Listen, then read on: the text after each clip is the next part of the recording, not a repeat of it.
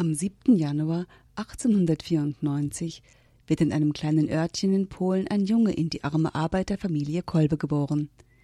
Die Eltern lassen ihn auf den Namen Raimund taufen und haben nun einen Esser mehr in ihrer Familie, dem sie nicht genug zu essen geben können. Alle fünf Kinder der Familie sind eher von schwacher Konstitution, da es ständig an ausreichender Ernährung mangelt. Dadurch sind die Kinder natürlich sehr anfällig für die damals stark verbreitete Tuberkulose. Daher ist es auch nicht verwunderlich, dass zwei der Geschwister dieser Krankheit erliegen. Auch Raimund erkrankt, kann die Tuberkulose aber überwinden, doch sein Körper neigt seitdem dazu, schneller geschwächt zu sein. Umso erstaunlicher ist es, welchen eisernen Willen dieser Junge entwickelt. So schwach seine körperliche Konstitution gewesen sein mag, seine geistigen Fähigkeiten waren herausragend. Besonders seine Begabung für Naturwissenschaften und Mathematik waren sehr ausgeprägt aber es fehlte an dem nötigen Geld für den Besuch einer weiterführenden Schule. Als er mit 17 Jahren am 4. September 1910 dem Minoritenorden beitritt, erkennen die Franziskaner, welch begabten jungen Mann sie da vor sich haben. Er wird nach Rom geschickt, um dort am Gregorianum zu studieren.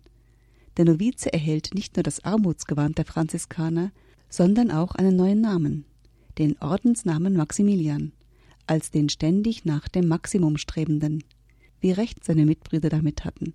Schon nach vier Jahren macht er seinen Doktor. Damit nicht genug. Nach dem Studium der Philosophie schließt Pater Maximilian Kolbe noch ein erfolgreiches Theologiestudium an. Diese Zeit ist für ihn sehr prägend, seine marianische Gläubigkeit wird sehr stark intensiviert, und so gründet er auch in dieser Zeit seine geistliche Kampftruppe, die Militia Immaculata, die Miliz der Unbefleckten welch starken Bezug er zur Gottesmutter entwickelt hatte, wird auch am Tag seiner niederen Weihen deutlich.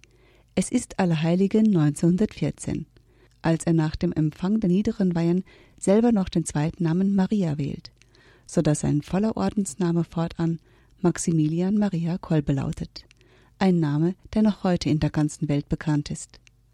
Geistig so gerüstet widmet er sich fortan seiner Miliz.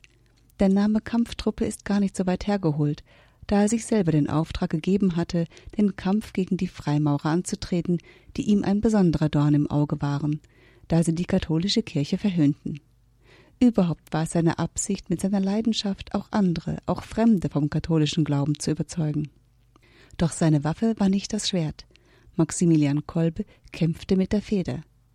Als er 1922 nach Polen zurückkehrte, mittlerweile war er schon zum Priester geweiht, widmete er sich ganz seinem Lebenswerk und gründete die Monatszeitschrift Ritter der Unbefleckten. Fünf Jahre später folgte der Klosterverlag Stadt der Unbefleckten. Sein Bestreben, den katholischen Glauben in die Welt zu tragen, führte ihn auch nach Japan und China. Doch in Asien sieht er sich schier unüberwindlichen Hürden gegenüber. Nicht nur das Erlernen der Sprache bereitete ungeheure Schwierigkeiten, die Druckmaschinen waren hoffnungslos veraltet und es mangelte auch einfach an Arbeitskräften. Schließlich taten die katastrophalen sanitären Verhältnisse ihr Übriges und ließen seine Lungentuberkulose wieder ausbrechen. So verließ er erneut körperlich geschwächt Asien und kehrte 1936 nach Polen zurück. Als die deutschen Soldaten am 1. September 1939 Polen besetzten, wurden sie sehr bald auf den kenntnis- und erfolgreichen Journalisten Pater Kolbe aufmerksam. Sie sahen in ihm einen gefährlichen Konkurrenten der narzisstischen Ideologie und Propaganda. Mit anderen Worten, er gehörte so schnell wie möglich aus dem Verkehr gezogen. 1941 wurde Maximilian Kolbe von den Nationalsozialisten ins KZ Auschwitz verschleppt, das er nie mehr verlassen sollte.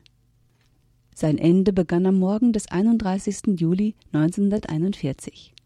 Zur Strafe für einen geglückten Lagerausbruch ließ der Lagerführer Fritsch zehn Gefangene aussortieren, die als Vergeltung im sogenannten Hungerbunker einen qualvollen Tod sterben sollten.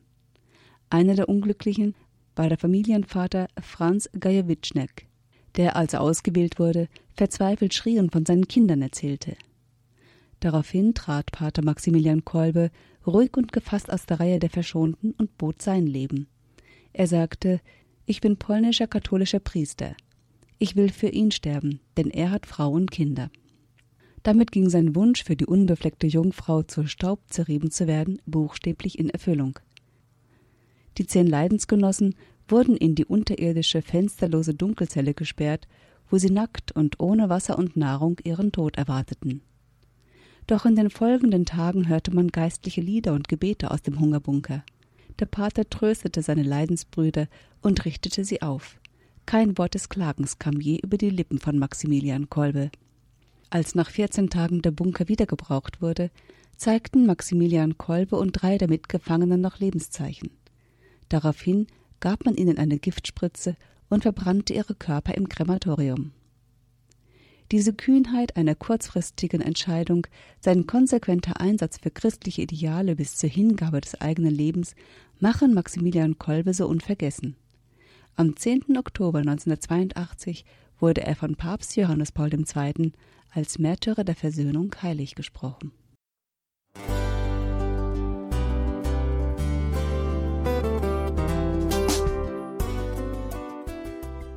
Liebe Zuhörerinnen und Zuhörer, vielen Dank, dass Sie unser CD- und Podcast-Angebot in Anspruch nehmen. Wir freuen uns, dass unsere Sendungen auf diese Weise verbreitet werden. Dieser Dienst ist für Sie kostenlos. Für uns ist er allerdings mit einem nicht unerheblichen finanziellen Aufwand verbunden. Deshalb sind wir für jede Spende dankbar.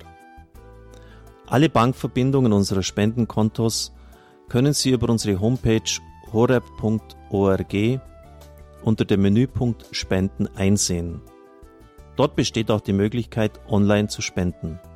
Natürlich nach den neuesten Sicherheitsstandards.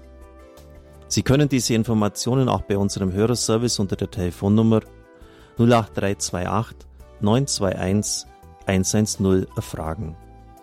Ich wiederhole die Rufnummer 08328 921 110. Vergelt's Gott für Ihre Unterstützung. Ihr Pfarrer Kocher.